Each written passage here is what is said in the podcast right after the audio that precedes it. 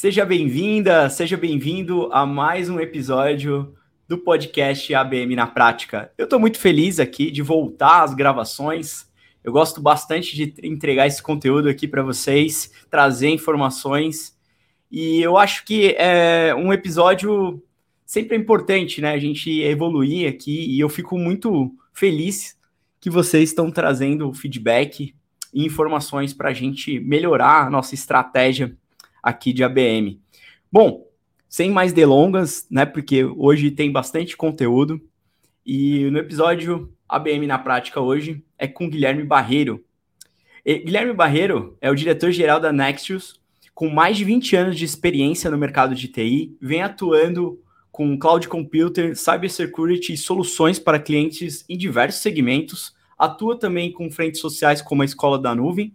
Antes de estar da Nexus, ele fez carreira na T-Systems, tendo passado também pela IBM, é graduado de Sistemas de Informação e possui especialização em liderança do Conselho Digital pela HSM. Obrigado, Guilherme, pelo, por aceitar esse convite e estar aqui com a gente. Eu que agradeço, Felipe. Obrigado pelo convite. Espero poder contribuir aí com a sua audiência, cara. Vai ser um prazer. Poxa, que legal. Vai ser bem bacana porque o tema de hoje é o que vocês já pediram para gente, que é dados e análises para estratégias de vendas e marketing para clientes cloud. E vamos lá, vamos para a primeira dúvida aqui, que já chega recorrente, né? Qual a importância ter o conhecimento técnico, né, das tecnologias na nuvem, de cloud, na estratégia e marketing e vendas. É, porque o que, eu sinto aqui, né, Guilherme? Me corrija se eu estiver errado também. Porque se você não for técnico, você não consegue uma conexão, não consegue criar, né? A pessoa não vai entender que você sabe, vira uma referência nesse setor. Como que funciona isso na prática? Felipe, acho que a pergunta ela é fantástica porque ela, ela traz algo já no conteúdo dela que eu acredito muito que é o marketing de conteúdo. É, eu realmente acredito que quanto mais sofisticado um produto, uma solução, mais importante é você ter conhecimento profundo por ele e gerar conteúdo sobre ele, né? É, por isso que conhecer tecnicamente é muito importante, porque mudou muito o mercado, né? Eu trabalho com o mercado B2B, não trabalho com B2C, então eu vou me permitir aqui focar sempre no B2B quando a gente estiver conversando. E você trabalha com empresas do outro lado, mas do outro lado, numa empresa, você tem CPFs, que são os decisores que compram, não são entidades, são pessoas. E essas pessoas do outro lado que estão comprando são especialistas, de certa forma, no assunto que elas estão comprando. Então, aquele papo de vendedor do cafezinho, de só abrir porta e mostrar um deck institucional, não funciona mais. Está todo mundo interessado em conteúdo prático, em referências técnicas então, não vejo outra forma da gente vender no nosso mercado sem você ter referência que demonstrem profundo conhecimento da disciplina para economizar e encurtar o caminho, sabe? Você não fazer cinco, seis reuniões para conhecer o cliente. Já vai de cara já com conteúdo técnico para poder ajudar o cliente a resolver suas dores. E o cliente busca muito as empresas que geram esse conteúdo. Eu bato muito nessa tecla do conteúdo técnico porque as empresas que vão comprar e pesquisam a sua empresa, se você quer fazer o marketing é, da sua empresa, elas vão buscar se você tem referências técnicas dentro do seu time. E não só o PowerPoint com a lista de produtos que você vende, né? Então, para mim, não existe forma de fazer sem conhecer tecnicamente e sem ser profundo tecnicamente nesse assunto que você vende. No meu caso é cloud, mas podia ser qualquer coisa, podia ser venda de produtos aí de refrigerador, podia ser carro. Você precisa conhecer muito do assunto para poder vender. Muito bom, né? Porque você passa segurança, né? Também, né? Ninguém vai comprar, né? Num fator se você não tem conhecimento técnico. E trazendo um, outro papo, papo, né? De segurança, né? Sobre privacidade de dados, né? Como que vocês lidam aí na Nexus de é, os desafios ligados a isso, a privacidade, né? Porque quando você vai fazer personalização, é, usando a BM, né? Isso liga um pouco, né, na privacidade, né? Como que vocês atuam nesse sentido?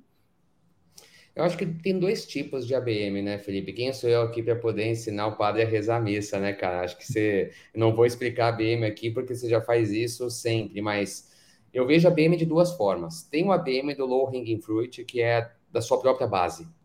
Né? Eu acho que é um ABM muito importante também. Às vezes a gente perde a oportunidade de vender para aqueles que mais querem comprar de você, que é a sua própria base de clientes. Quando você faz um ABM, um Account Based Marketing, para a sua base de clientes, é um pouco mais simples, porque você já tem posse desses dados, você já sabe quem são as pessoas, então você consegue ser bem assertivo, você consegue ser bem direto ao ponto, com qual interlocutor, qual persona que você quer direcionar aquele material, aquele conteúdo, já que a gente falou de conteúdo anteriormente, aquele evento, aquele convite específico. Agora falando no campo aberto, né, que a gente chama de greenfield aqui, que é aquele cliente que não está na sua base ainda, aí vem o desafio de você promover conteúdos e eventos que você consiga fazer com que o cliente proativamente te dê acesso aos dados dele. Não dá mais para a gente fazer aquele marketing como existia no passado, onde você compra a mala direta, né? Não dá mais. Não tem como. Então Não a gente como. precisa hoje provocar o cliente a se interessar por você. E desculpa bater na tecla, cara. Eu vou sempre voltar nessa tecla porque eu acredito piamente nisso. Se você promove conteúdo que é interessante numa landing page, o cliente, você consegue fazer com que o cliente te encontre ele vai querer ter o acesso e você consegue ali pegar o acesso ao cliente. Então, eu acho que a, a obsessão tem que ser sempre de como cativar o cliente a te ver e a te dar o acesso para que você possa acertar ali onde você vai falar com ele, qual canal e assim por diante. Porque realmente o assunto de LGPD dele é bem importante. Eu vou te falar, cara, é... vou dar minha visão pessoal, tá? Eu não aguento mais receber meu SDR me acessando, levando coisa, meu, sem ter pensado quem eu sou, sem ler meu perfil no LinkedIn, me oferecendo coisa pra caramba, assim. Eu acho que eu tenho até saudade da época dos cold calls, sabe? Quando meu, você recebia ligação do nada, porque era menos. Mas assim, tá um inferno, acho que o pessoal tá perdendo um pouco da noção de como é que você atinge o cliente, né? Porque eles não estão minimamente se preparando para saber com quem você está falando. Minimamente. Então, por isso essa obsessão que a gente tem aqui na Nexus e que eu tenho também de você conseguir afunilar, permita a redundância, olhar para o seu funil e ver uhum. realmente com quem você quer falar e fazer material direcionado para esses, para que esses se interessem em falar com você. Assim você tem acesso ao cliente. Fora isso, você corre um risco aí de você tem risco de LGPD. Eu comecei já a, a eu comecei a sair de lista de distribuição por exemplo, falando para quem me acessou, desculpa, cara, você me acessou como, por quê, quando que eu te dei acesso, para ver se eu paro de me importunar, entendeu? Então, eu acho que é, é, um pouco disso aí que a gente tem que equilibrar, porque é um desafio realmente a LGPD hoje em dia para isso. É, e eu gosto muito do que você falou, porque a gente prefere né, ter permissão a isso. É, você, por exemplo, a gente sempre gosta de, por exemplo, se eu vou mandar um, um brinde para alguém, eu vou pedir o endereço, eu vou explicar o porquê, não vou enviar sem pensar, né? Quantas mensagens indesejadas deve chegar no seu LinkedIn todos os dias sem pensar? Né? Então isso acaba trazendo um desconforto, porque aí você acaba tem, pode ter um dessas milhares ter uma mensagem legal que você nem presta atenção por ter já caído num, num, numa mensagem que totalmente desalinhada. Então, então eu acredito que, as, que falta um pouco estudar, né? Quem né, a gente gosta muito de trazer esse dossiê, trazer um, um pouco das informações para poder criar uma conexão genuína, trazer mais personalização, trazer mais interesse para a conversa, né? E a gente começar a trabalhar de uma forma mais efetiva. Então, acho que isso é, é funciona melhor a, as conversas aqui quando a gente começa a criar um relacionamento, sabendo que é uma venda complexa, é um relacionamento de longo prazo, então a gente precisa trabalhar duro em cima disso, né? Então é, é uma parte super importante. E... Se permite até incluir, Felipe, claro. desculpa, cara, te interromper, Imagina. mas acho que você trouxe um negócio que é super importante, cara, que é o mínimo, eu acho, né? Meu LinkedIn é uma ferramenta super poderosa, assim, para o mercado B2B, super poderosa, porque as pessoas ali estão oferecendo os dados dela, né? Se você ler o meu perfil no LinkedIn, cara, você tem um dossiê sobre a minha vida ali. Então, assim, se alguém quer vender algo para mim, e se você conseguir ler o conteúdo que eu gero, o conteúdo que eu posto e meu histórico, você consegue minimamente criar, um, estabelecer um rapport comigo mesmo sem me conhecer. Consegue, é possível. Infelizmente, eu não fiz a conta, mas eu vou dar um chute aqui. de 100% das comunicações que eu recebo com approach nesse sentido, acho que 99% elas vêm com nenhuma personalização, com nenhum filtro, com nenhuma análise sobre com quem a pessoa está falando, sabe? Então, assim, você vê que não tem uma estratégia de ABM por trás nenhuma. Ali é estratégia de mar aberto e SDR, cara, puro, sem pensar. Eu acho que é, todo mundo precisa pensar que todo mundo tem spam hoje, como você muito bem disse. Seja spam telefônico, spam de LinkedIn, spam de Instagram, de Facebook, todo mundo tem spam. Se você conseguir mudar um pouco a forma como você faz o approach, eu acho que você consegue furar a fila, sabe? Furar a fila e dá até vontade do interlocutor te procurar. Desculpa, isso eu queria incluir esse ponto que você Não, eu acho que é super válido e também tira aquela objeção, não é mandar mais e-mails que eu vou vender mais. Não é mandar, não é volume. Eu, eu acredito muito mais na qualidade. Às vezes a gente ficar muito mais próximo de uma conta, trabalhar esse relacionamento é muito mais efetivo. Muita gente sai disparando, mandando um monte de mensagem, ah, quero fazer um funil, porque daqui, porque com a métrica de eu vou ter uma taxa de conversão de 0,00 que vai dar certo e acaba o quanto descartando, né? Eu, eu particularmente, né, principalmente no ABM, a gente não não é o volume, muito mais a gente trabalhar com qualidade, né? É Até porque a gente tem vários pontos de contato, a gente precisa aprofundar. Porque senão a gente vai ser o mais do mesmo, né? Não é o que o Guilherme gostaria de receber, não é o que eu gostaria também de estar recebendo. Então acredito que é uma é uma forma de pensar é, diferente. Né? E trazendo um pouco de um assunto aqui, tá? A gente vai dar um pause no ABM, a gente já volta, né? Poderia deixar é, de falar que eu acho que você tem um, uma coisa muito importante aqui que eu gostaria de saber, eu acho que muitas pessoas também, falar um pouco do seu trabalho na Escola da Nuvem, né? Como muito do público aqui da área de tecnologia, né? E como você vê esse trabalho é, né, nessa inclusão social aqui, né? Nessas ações de, de impacto.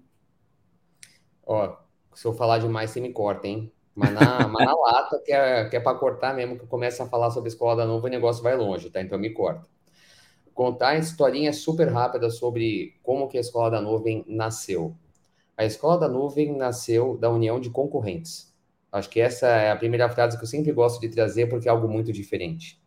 Concorrentes desse mercado que a Nextius atua, que é de levar clientes para a nuvem, se uniram em 2020 com o propósito de ajudar pessoas.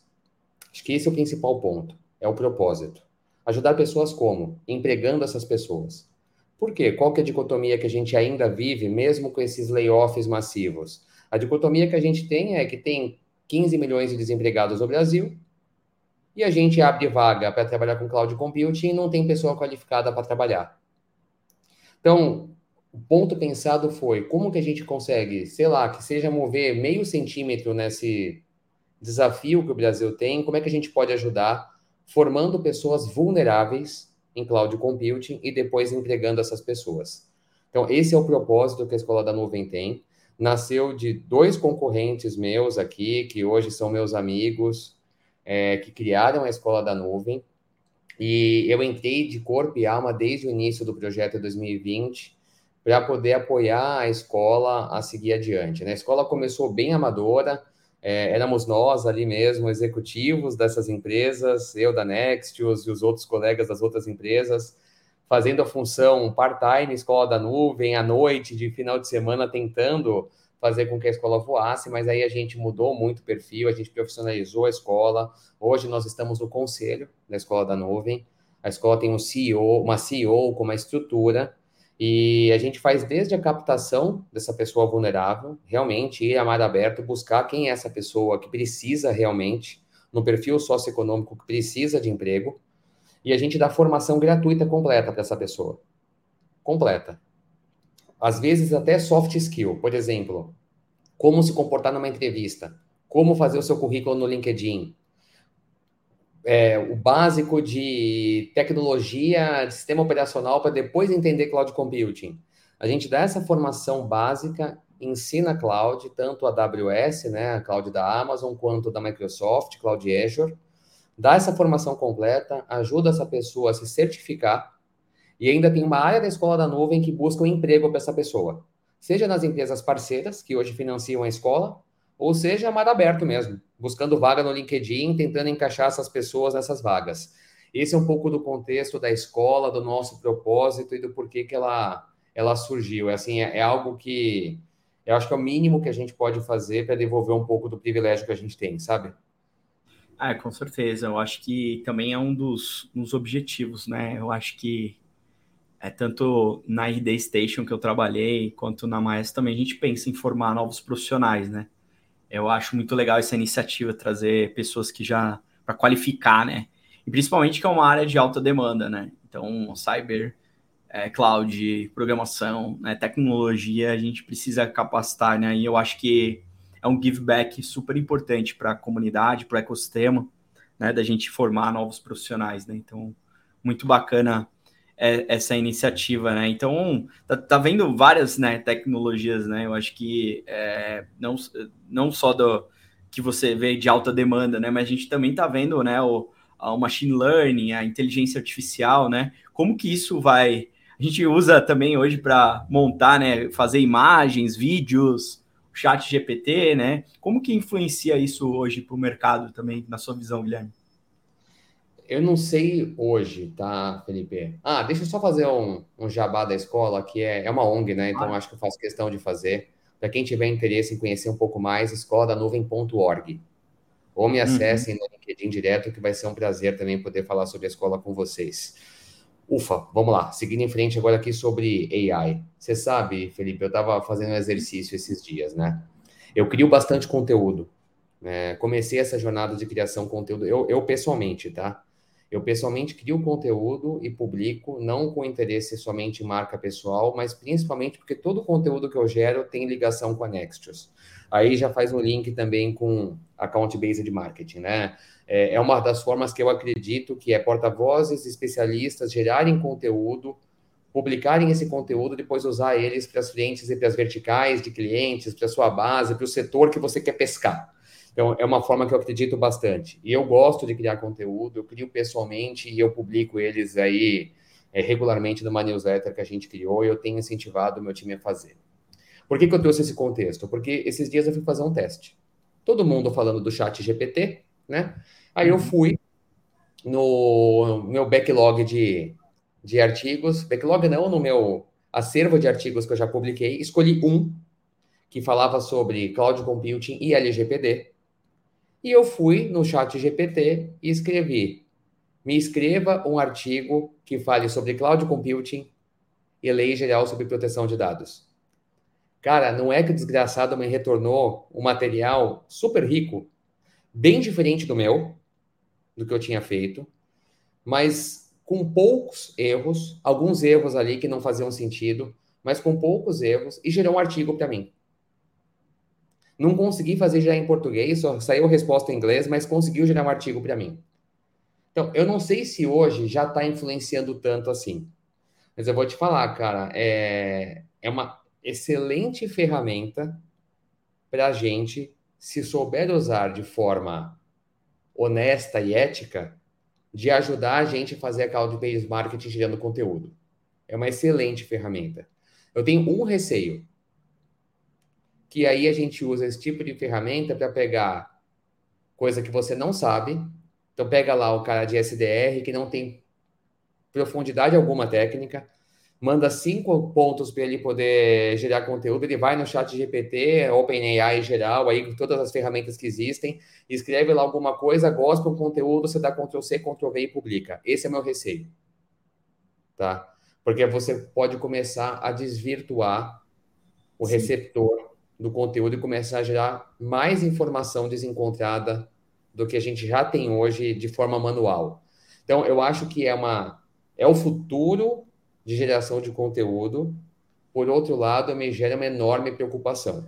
Enorme preocupação. Mas, cara, é impressionante como essas ferramentas, elas, assim, acredito, hoje ainda cometem alguns equívocos, mas eu acredito que daqui a um ano, cara, esses caras vão estar escrevendo, essas ferramentas vão dar, vão cuspir informação para a gente completa sem erros, né? Então é impressionante. É, o, eu acho que assim, não, nada substitui, né, o, o, humano, né? Muita gente fala só substitui se você pensar igual um robô, né? Não, não funciona. Eu, eu acho que é, ele, ele facilita né, na criação. Por exemplo, você falou do ABM, a gente está fazendo uns testes ali na integração com a Maestro para a criação de touch points, né, para a gente melhorar, né. Isso é, um, é uma, uma, uma possibilidade aí de uma nova feature de poder criar touch points e dar ideias, né, de pontos de contato e, e fazer a leitura, né, da empresa, de pessoas, de sugerir algo mais personalizado de acordo que a gente demoraria um tempo e eficiência, né? Eu acho que tudo o que a gente conseguir, né, formatar, né? Eu pedi para ela criar um jogo de computador, né? ligado a maestro, né? Então tô, tô tentando criar coisas um pouco diferentes ali, utilizar um pouco da tecnologia ao favor, né? Então a gente, é, eu, eu acredito também, mas assim, né? A gente sempre por mais que tenha essas tecnologias, o, o, bom uso que a gente vai utilizar, né? É tudo que é novo, né? Por exemplo, é, as NFTs, tudo que vem, vem um boom, vem, vem bem forte, mas poucas coisas assim, né? Para você sustentar a, a, longo prazo, tem que ter uma consistência, uma referência, né? Então, qualquer é, metodologia, né? Seja no inbound lá que a gente construiu lá atrás com a RD, quando é, colocava no Brasil, não tinha muita, muita demanda no Google, né? Então a gente procurava algumas keywords aqui, não tinha demanda, mas acho que é, é a consistência, né? De, o mercado vai tendo uma maturidade, né?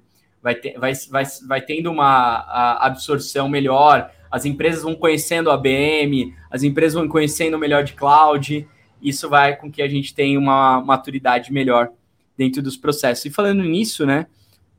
dentro dessa, dessa nova era né, de transformação digital, tem algum conselho que você que você sugere para essas empresas que estão é, passando por esse processo de transformação né, ou enfrenta isso né, de, de tecnologia? Olha, é, vários, tá, Felipe? Eu vou tentar aqui concentrar nos que eu acredito que são os mais importantes, tá? É, primeiro que transformação digital é um termo muito amplo, né? Acho que todo mundo hoje fala transformação digital.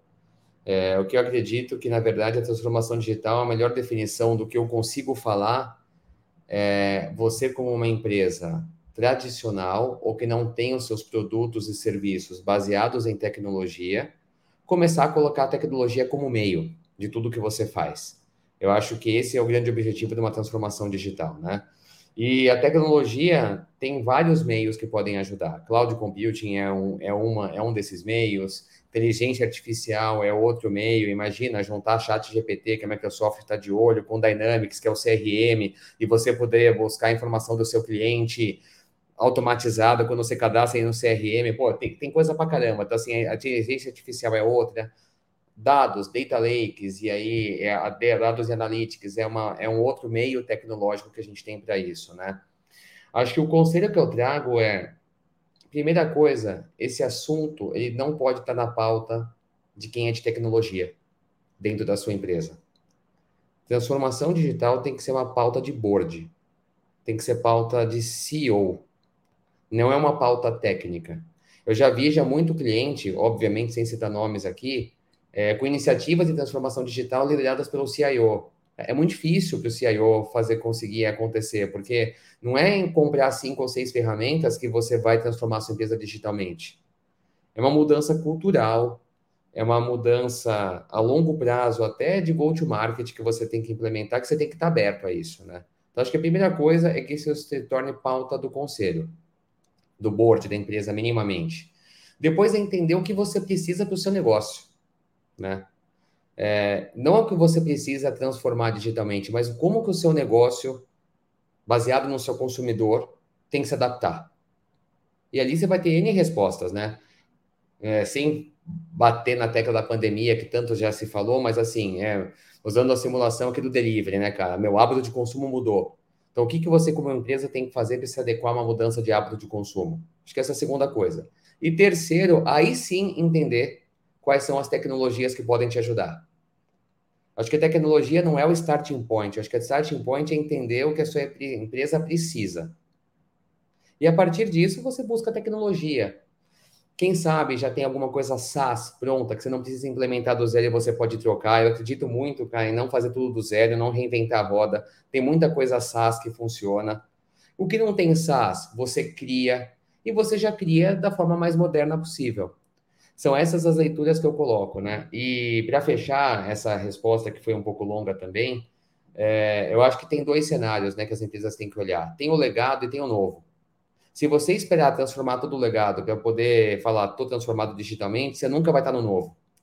Eu acho que uma sugestão sempre é: o que você já tem de novo, já vai pondo em novas tecnologias, em novos formatos, adaptando para o que o seu consumidor precisa. E você vai transformando o legado em paralelo. Porque, caso contrário, esse processo não tem fim. Porque não é simples. Né? Você sair uma indústria tradicional, sair do seu legado e levar e modernizar tudo, se você basear só isso em tecnologia, isso só em tecnologia, provavelmente vai ter uma frustração muito grande. Se não for técnica, vai ser em custo, vai ser em budget, vai ser em surpresas é, que vão aparecer no meio de um projeto que, na verdade, nada mais é do que colocar uma tecnologia nova, sabe? Eu acho que esse é o playbook que eu colocaria como importante para as empresas pensarem fantástico. Eu, eu gosto bastante, né? Você trouxe várias, várias oportunidades e também trazendo a visão real, né? Porque não funciona, né? a transformação digital, né? A empresa achar que implementar uma ferramenta e não ter uma cultura, né? Às vezes top-down. E eu vejo isso no ABM também. Muita empresa não funciona no ABM porque a empresa não comprou estratégia, usou só como um brainstorm, quis fazer um ah, fez e acaba não não colocando em prática, não funcionando, né? Muitas vezes, quando a empresa não compra, é difícil, né? Outras áreas, é, eu não acho que uma pessoa só vai conseguir fazer sozinha, né? Eu acho Exatamente. que a, a gente, uma visão, a gente a, até tem um músico, mas se não tiver um maestro, uma maestrina para ter uma orquestra né, de pessoas, isso fica muito difícil. Né? A gente Exato. vê pelos detalhes e, e é, é, bem, é bem complicado. E puxando o gancho que você falou, né, da, de conteúdo, né, por que, que você criou a, a newsletter além do, do cloud, né, e, e o, o, que você costuma, né, é, produzir e, e, abordar nessa newsletter? Legal. É, eu criei, cara, como eu tinha, eu, a primeira coisa eu gosto, tá? Acho que esse é o ponto mais importante. Eu gosto de escrever. É, eu tenho eu tenho prazer em escrever. Então, assim, eu tenho, eu crio, eu vou tendo ideias, eu vou escrevendo e vou criando um backlog de artigos, assim. Então, eu não escrevo toda semana. Eu escrevo um monte de coisa que eu tenho ideia, deixo gravado e eu vou soltando regularmente para que possa criar uma sequência lógica também, não virar spam, né? Eu também não tenho esse objetivo de transformar a caixa postal das pessoas do LinkedIn em de spam. Então, eu gosto de escrever, acho que essa é a primeira coisa. Segunda coisa é que eu tive alguns feedbacks aqui, algumas iniciativas que eu tive, feedbacks de amigos, colegas de trabalho, que o conteúdo era bom que eu estava escrevendo ali. Seja que eu usava muito para coisa interna. Falei, poxa, se realmente eu estou escrevendo, que é algo que eu gosto, tive feedbacks de pessoas que eu confio e respeito, que o conteúdo era bom, pensei comigo, por que não criar uma ferramenta para que eu possa usar isso a meu favor. Quando eu digo a meu favor, eu não estou focando tanto no CPF para branding pessoal, porque você pode ver que no conteúdo que eu gero, pouquíssimo ali tem alguma coisa que favoreça a mim. Mas eu crio conteúdo que fala do que a Nexus faz, de forma indireta, mas crio, né? Então é o conteúdo que eu gosto, que eu conheço, que eu me sinto confortável, que eu gosto de escrever e acabei gerando ali uma forma de trabalhar de forma é, disciplinada, criei uma disciplina para isso, para que eu possa ir publicando esses conteúdos aos poucos. E eu vou sempre escrevendo, então assim, para mim é um negócio que eu comecei que não tem fim. Não tem fim, porque os assuntos vão mudando, eu vou pensando em coisas novas, e eu espero que de alguma forma quem está recebendo o conteúdo não ache que é spam, porque realmente não é essa a ideia é um conteúdo que fala muito de experiência que eu tive, que eu tenho, e que eu gostaria que alguém tivesse publicado quando eu estava tomando alguma decisão no passado.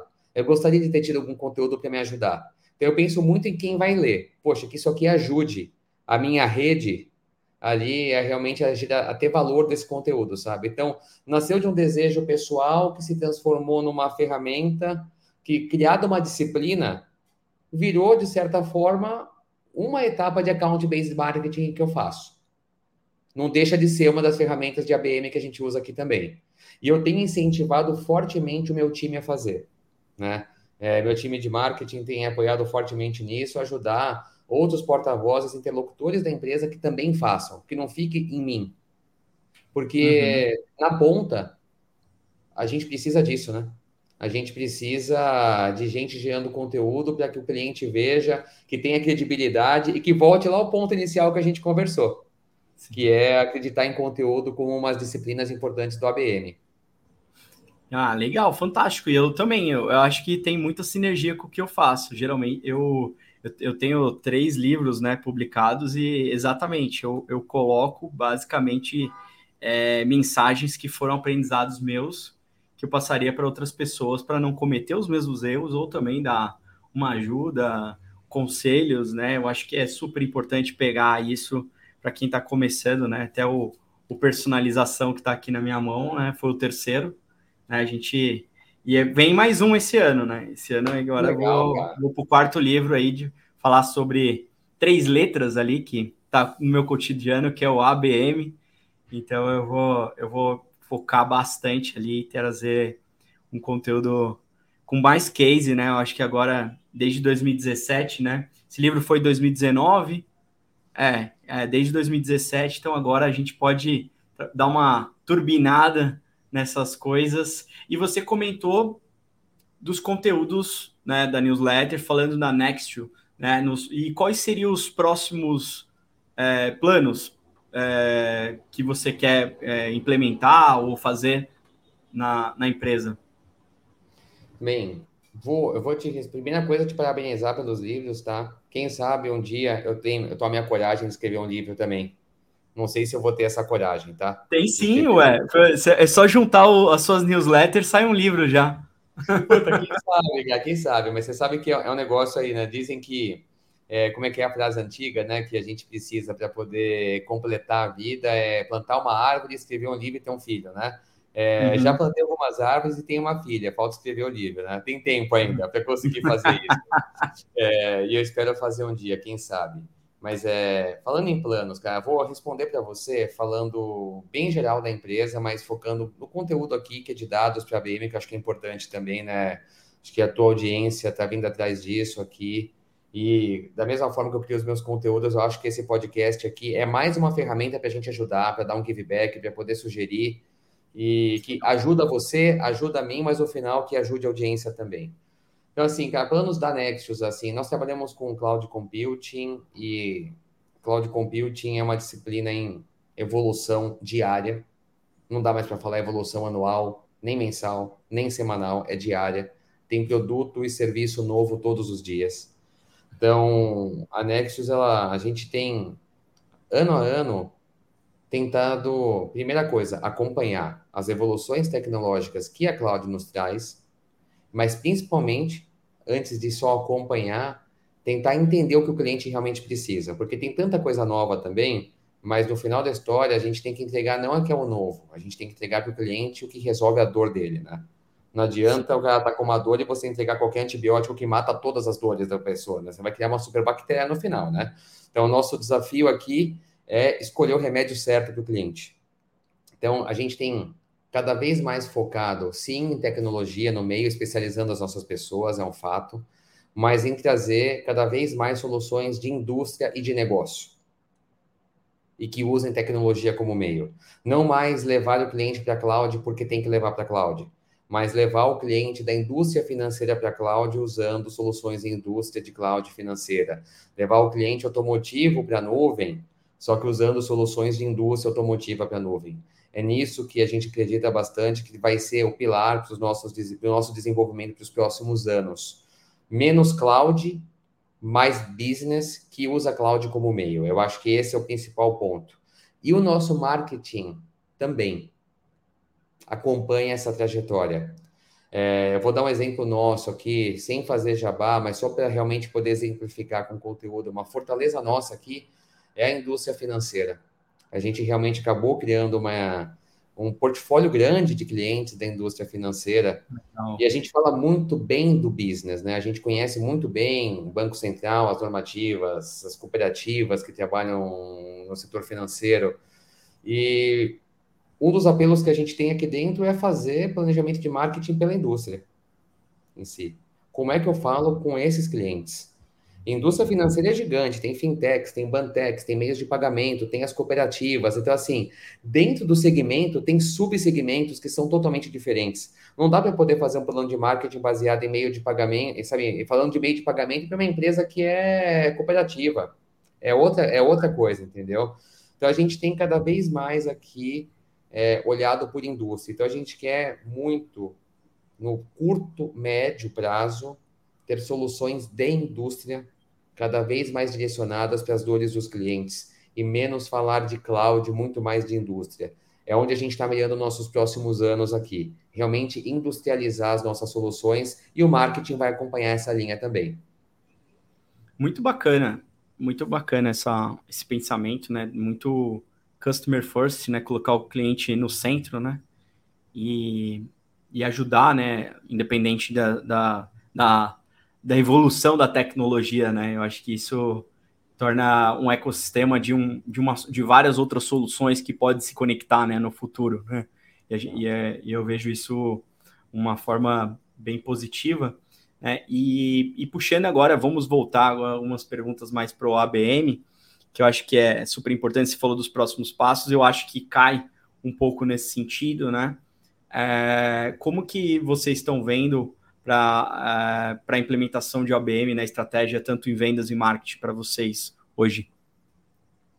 Bem, é, contextualizar é importante, né?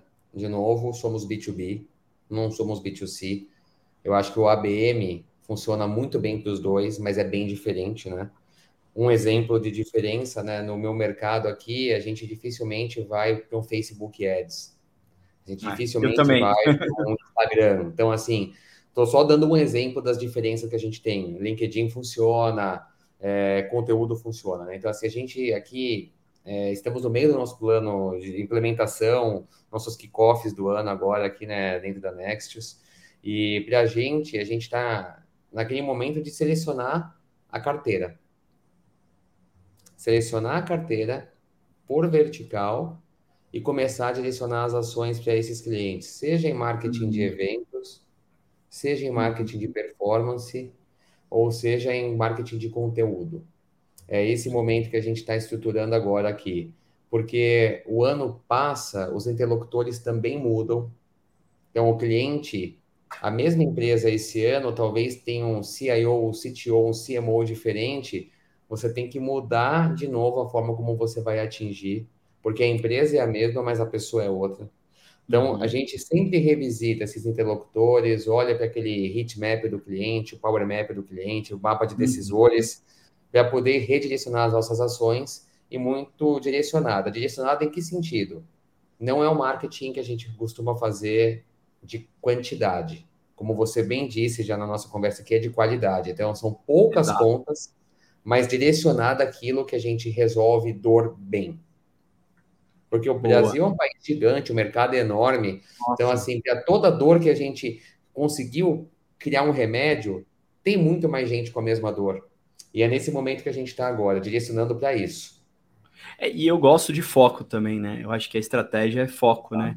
E, e, e, uma das coisas que o pessoal está né, tá pedindo nesse episódio, principalmente, é como o uso de dados e análises pode aprimorar uma estratégia de ABM, né? Porque vocês definiram, né, um nicho, um segmento que vocês já são referência, né, o financeiro, né?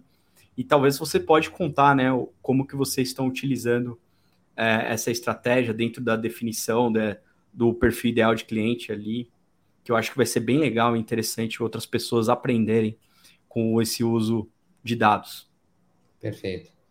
Acho que a primeira coisa, né? Não adianta você pensar em ações de ABM sem ter um CRM muito bem definido, né? É, acho que ter CRM é importante, mas fazer bom uso do CRM é ainda mais importante. CRM não é uma ferramenta só para você ver qual nível da proposta, qual estágio que a proposta está, para saber se você vai ganhar ou não e, e, e, poder ali fazer checagem de pipeline. Se você usar muito bem o CRM, você realmente consegue gerar os dados suficientes para que você possa criar até tendência, né? Então, isto posto, colocando a importância do CRM ali como um grande pilar central dessa nossa visão de dados, primeira coisa, assumindo a premissa que você tem essa visão, está tudo cadastrado certinho, olhar o passado. Experiência histórica sempre é importante. Quer ver, primeiro, se tem coerência o exercício de tendência que você faz para o futuro, né? Sabe aqueles números mágicos? Por exemplo, poxa, desse setor que eu escolhi agora, eu quero meu, criar um pipe para esse setor para eu poder fechar essa meta que eu quero. Eu quero ter um pipe de cinco vezes, seis vezes a meta, ou três vezes. Beleza que tem número mágico aí que todo mundo fala que são três, mas acompanhe a sua meta histórica para ver se, essa, se esse número mágico ele é o que você realmente sempre conseguiu. Então, é um exemplo básico que, tendo todos os dados que você tem ali, desde dado de cliente por setor, separado por vertical, oportunidades ganhas, perdidas, loss e win review de todas elas, você consegue usar esse, vou chamar de data lake, mas esse grande arcabouço de dados como uma ferramenta de tendência para você. Na teoria, mesmo para o marketing B2B, você consegue prever o, o que vai acontecer durante o ano se você usar análise histórica e se você usar uma predição baseada em números reais. E até mais importante que isso, direcionar esforços de marketing, né? Um exemplo de esforço de marketing que é importante direcionar e que gasta muito dinheiro, que é eventos. Analisar em dados os eventos que você participou para ver se eles geraram. Boa. Ah, é um touchpoint importante. Super importante e que não adianta basear em feeling. Não. Foi legal o evento, conversei com gente pra caramba. Legal, cara. Também gosto de tomar cerveja em evento e falar com o cliente, cara. Mas assim, o quanto que aquele investimento te gerou de real valor. Exato. E não é listinha de Excel com lead, Google Sheet com lista de empresas que foi no seu stand. Então, é. quando aquilo virou realmente é, oportunidade para você, o quanto que o conteúdo foi percebido, foi recebido, tudo isso tem que ser baseado em dados. Se você não tem isso registrado, cara, você está você tá gastando dinheiro todo, todo ano de novo e não vai ter retorno algum. Uhum. Por sorte, que por juízo não vai ser. Então, é. eu acho que são alguns exemplos tá, que eu estou trazendo aqui da importância para a gente, e eu acredito que para todo mundo, nos dados aí para poder fazer um ABM direitinho. E ainda além do mais, né? Você querendo fazer jabá, tem uma outra ferramenta que você pode conectar com o CRM chamada Maestro. Que aí você tem o ABM Score, que aí o ABM Score te fala a temperatura e o avanço do, dessas contas no pipeline, porque o CRM é muito importante mas para que accounts é difícil quando você tem um playbook quer trabalhar várias contas e manter um relacionamento com mais pessoas, mais pontos de contato. Aí a gente entra naquela era, né? Não é mandar mais e-mails, não é o fazer mais ações, mas como aumentar a minha entregabilidade com consistência e ter uma avaliação do, do score desse ponto de contato, né? Então eu ganhar esse score e ter uma temperatura, olhar no final do mês a probabilidade desse fechamento, né? que isso é ajuda é muito, né? Porque eu, eu, eu acredito que hoje, é, quando a gente está com tecnologia, a gente consegue ter uma escalabilidade é, incrível, né? E eu vejo assim também, até a próxima pergunta que eu gostaria de também entender, como que vocês garantem a, a integração e consistência de mensagens né, entre marketing e vendas né, na equipe de vocês? Honestamente falando, tá, Felipe? Eu não sei se a gente garante, tá? Porque não é fácil. Não, não é, é fácil. fácil. Eu sei, é aquele cobertor curto, né? Fica cada Exatamente. um pro lado. Como é que a gente tenta? Né? Acho que e a gente tem tido sucesso em bastante uhum. coisa, acho que isso é importante trazer. Mas eu já respondi assim no começo, já só para deixar claro para todos que parece que existe fórmula mágica, mas tem a ferramenta, tem os dados, tem que ser muito bem pensada a estratégia de como você vai fazer isso, né? Porque, uhum. como você muito bem lembrou, que accounts tem vários interlocutores. Então, a pior coisa que tem é você mandar uma mensagem via marketing de um jeito para o CIO, o vendedor está falando com o CTO, e aí tem o diretor geral que conhece o CEO falando outra coisa, depois as coisas não se conectam. Então, assim, é, é, é, não é fácil unir todos esses pontos quando você tem cadeia de comando, quando você tem é, a hierarquia do cliente, assim por diante. Né? Então, o que a gente hum. tenta fazer aqui, o que é muito importante, são comitês. E aí não é só tecnologia, é comitê mesmo, onde você coloca marketing, vendedores e influenciadores, porque existem também os influenciadores que às vezes não estão nem em marketing nem em vendas. Pode ser um analista, pode ser da operação, pode ser o cara de delivery, pode ser um Customer Success Manager que conhece muito bem o cliente.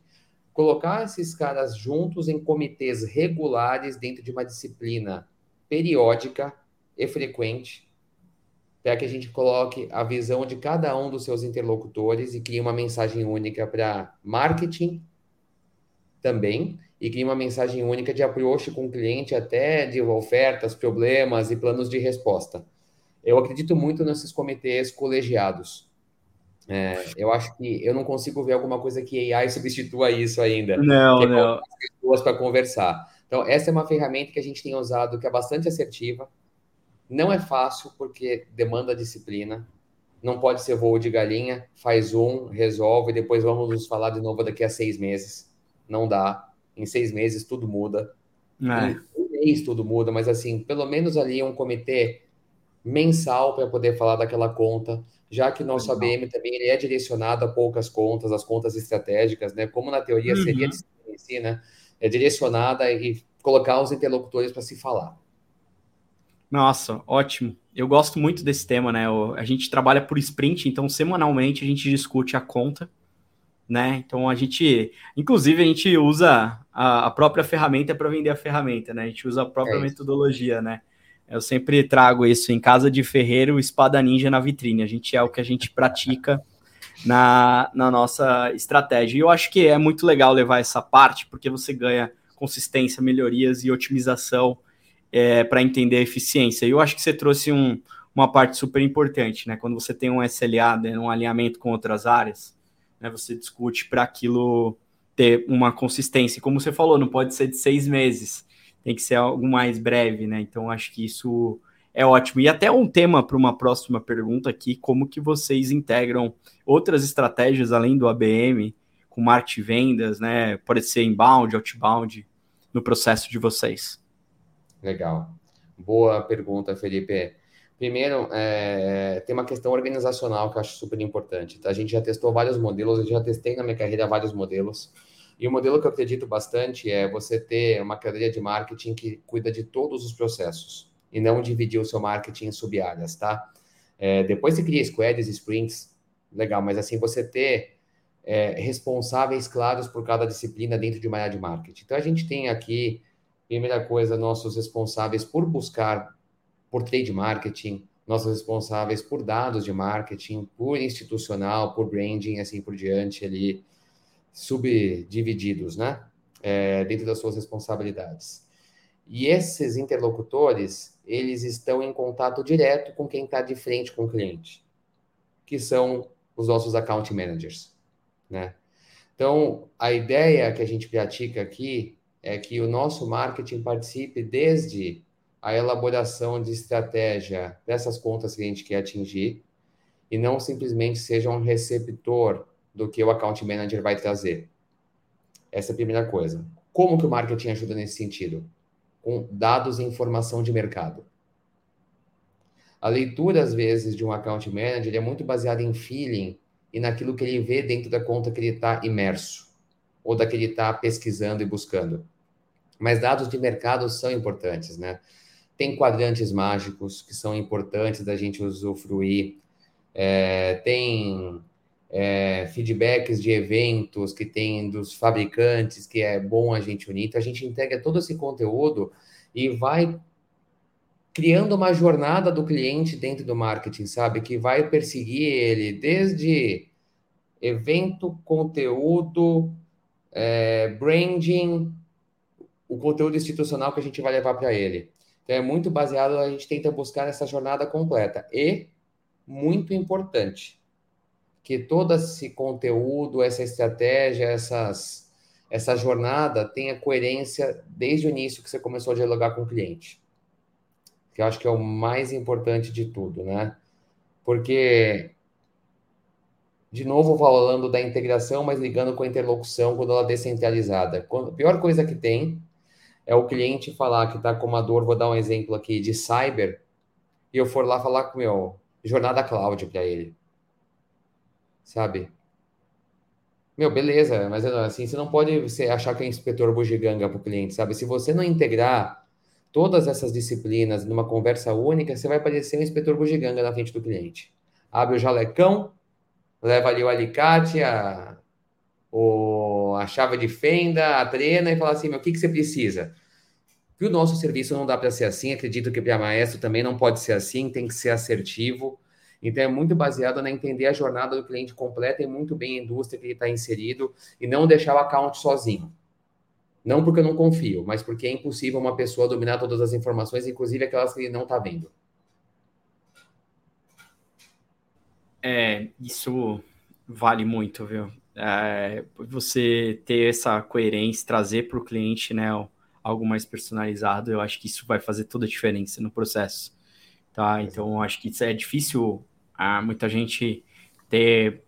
Uh, no trabalho de ABM, por exemplo, muita gente chega, quer vender um monte de produto numa, numa, numa sequência, assim, acaba não sendo tão eficiente, né? Quando você tem um foco, estudou o cliente, entendeu um pouco a dor para poder personalizar. Então, é, porque acaba... a tentação é grande, né, cara? A tentação ah. é grande, né? Porque, assim, você tem tanta coisa que você pode oferecer que a vontade, às vezes, é de você levar o teu portfólio para ver se o cliente vai, nossa, perceber uhum. que tem aquele problema. Mas, na verdade, voltando a falar de dor, quando você vai na farmácia e você fala que está com dor de cabeça, você não vai gostar que o cara vai te oferecer um remédio para dor de barriga, né? Uhum. Você vai achar que o cara é louco, provavelmente.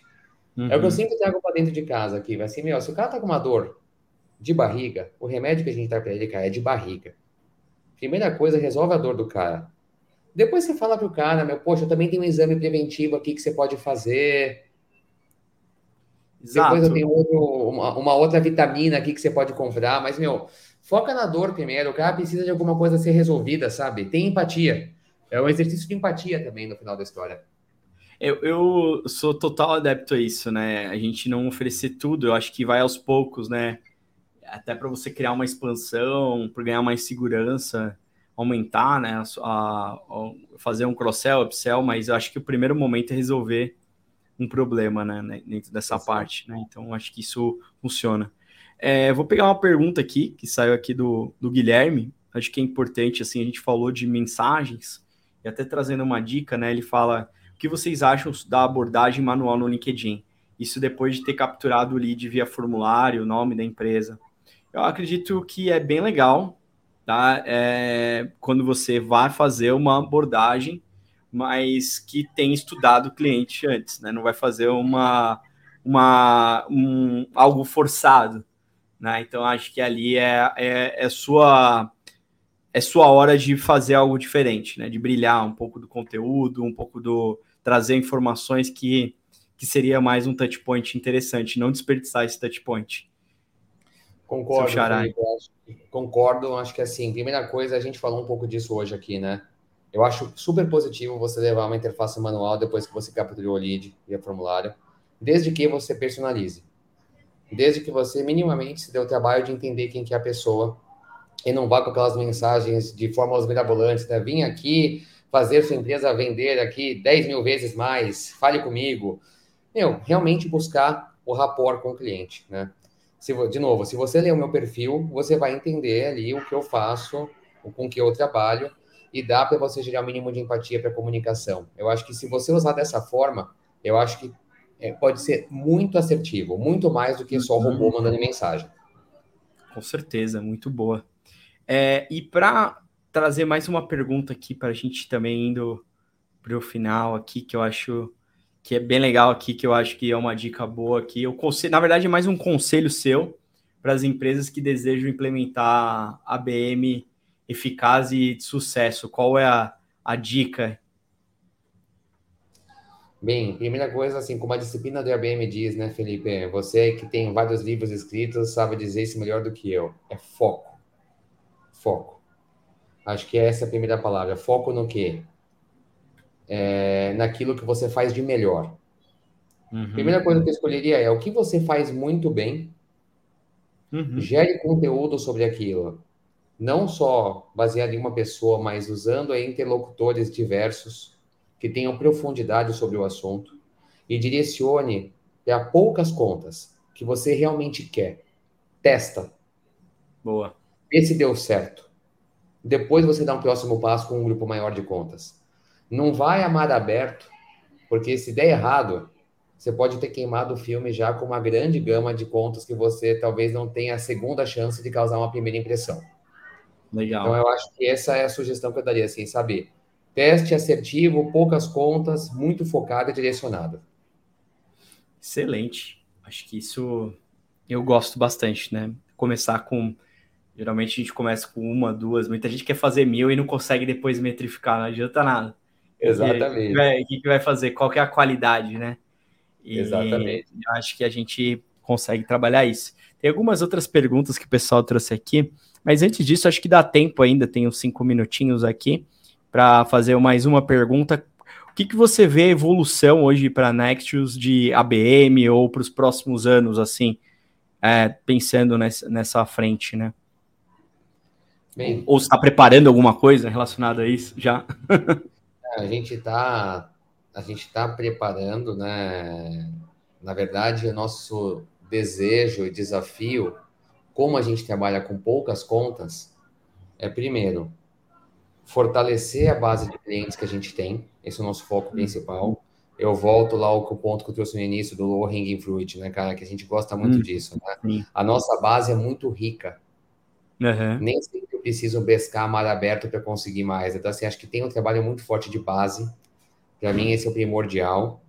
E depois uhum. desse trabalho de base, a gente realmente tem, e voltando ao ponto que eu trouxe antes, assim, é direcionamento por indústria. É onde a gente está caminhando aqui, onde a gente tem planejado, não usar o ABM por indústria com poucas contas, né? Uhum. Eu dei o exemplo do financial sector aqui, que é uma indústria que a gente já tem uma fortaleza, a gente quer aplicar isso que a gente aprendeu no financial sector em outras indústrias que a gente também tem um domínio bom de negócio. Uhum. E por último, conhecer mais negócios, porque eu não acredito em conhecer tecnologia, conhecer mais negócios para que a gente possa linkar a tecnologia no meio e fazer marketing direcionado por business. Porque o meu interlocutor não fala de cloud, o meu interlocutor fala é. do business dele. Legal. Nossa, que sacada boa, falar mais de negócio no que a própria tecnologia, isso vai ajudar muito mais no problema, né, e você entregar a solução. Né? Então, Exato. acho que consome muito isso, né? A gente vê muito isso. E é, e é, o tema que a gente vai falar muito em 2023, né? O ABX, né? O Account Based Experience, né? O, tem até, inclusive, o material no nosso site, se vocês quiserem baixar, que é o accountbasemarket.com.br. Lá em materiais tem o e-book de ABX, que é o tema desse ano, né? O tema de tudo isso. Boa, tem, dá tempo de mais uma, uma pergunta? Então, Bora. vamos lá. Bora lá. Então a Flávia perguntou aqui: vocês acreditam no social selling como um primeiro touch point? É o fato que melhore mais assertiva para criar rapport. Olha, Flávia, eu vou responder no meu caso, tá? Eu acredito que você pode trabalhar com o primeiro touch point, mas não só o único. Tá? É, não, não tem uma ordem de fatores aqui, mas eu acho, eu acredito que a parte mais legal é você ser criativo, é você criar o seu awareness antes de vender. Né? Ninguém vende um produto sem ter conhecimento. Né? No nosso caso, por exemplo, a gente não vai vender um software de ABM se a pessoa ainda não está preparada. Ela precisa conhecer. É o que eu fazia com o inbound lá atrás. Né? Então, tinha uma metodologia, tinha um pouco dos conceitos de marketing digital, construir uma máquina de vendas para depois ir avançar num processo. Né? Então, acredito que essa é a minha takeaway aí para social selling. Guilherme, quer complementar alguma coisa? Só vou complementar, porque eu concordo em gênero e número grau com o que você trouxe, e trazer uma frase até forte, tá, Flávia, que é o seguinte. Só social selling como primeiro touchpoint, para mim, é o cold call mal feito. É, é o novo cold call. É a nova ligação do você precisa do meu gibi, da minha revista, que é a nova forma de ligação, que é pouquíssimo assertiva, deixa o receptor, às vezes, mais incomodado e, às vezes, até marca a tua empresa negativamente por estar tá fazendo uma approach assim. Então, eu realmente concordo que é, volto, gerar awareness, como o Felipe disse, com conteúdo, se mostrar presente, ser visto, para depois você complementar com contatos boa. personalizados. Eu acho que aí é a combinação boa de social selling. Perfeito. Olha aí, pessoal. Obrigado, Guilherme. A gente vai encerrar aí no tempo, no time para você fazer sua reunião. Queria agradecer todo mundo aqui, todo mundo que pôde comentar, participar. aqui ao vivo, vai ficar aqui gravado para vocês poderem ouvir. Queria agradecer todo mundo de verdade que teve comentário, Guilherme. Também agradecer a minha namorada que teve dado meu, o meu microfone aqui, melhorando a nossa estrutura aqui. Não podia deixar. E obrigado e até a próxima edição. Valeu, Guilherme. Obrigado. Valeu, Felipe. Valeu, pessoal. Obrigado aí pela oportunidade. Grande abraço. Tchau, tchau. Valeu. Tchau, tchau.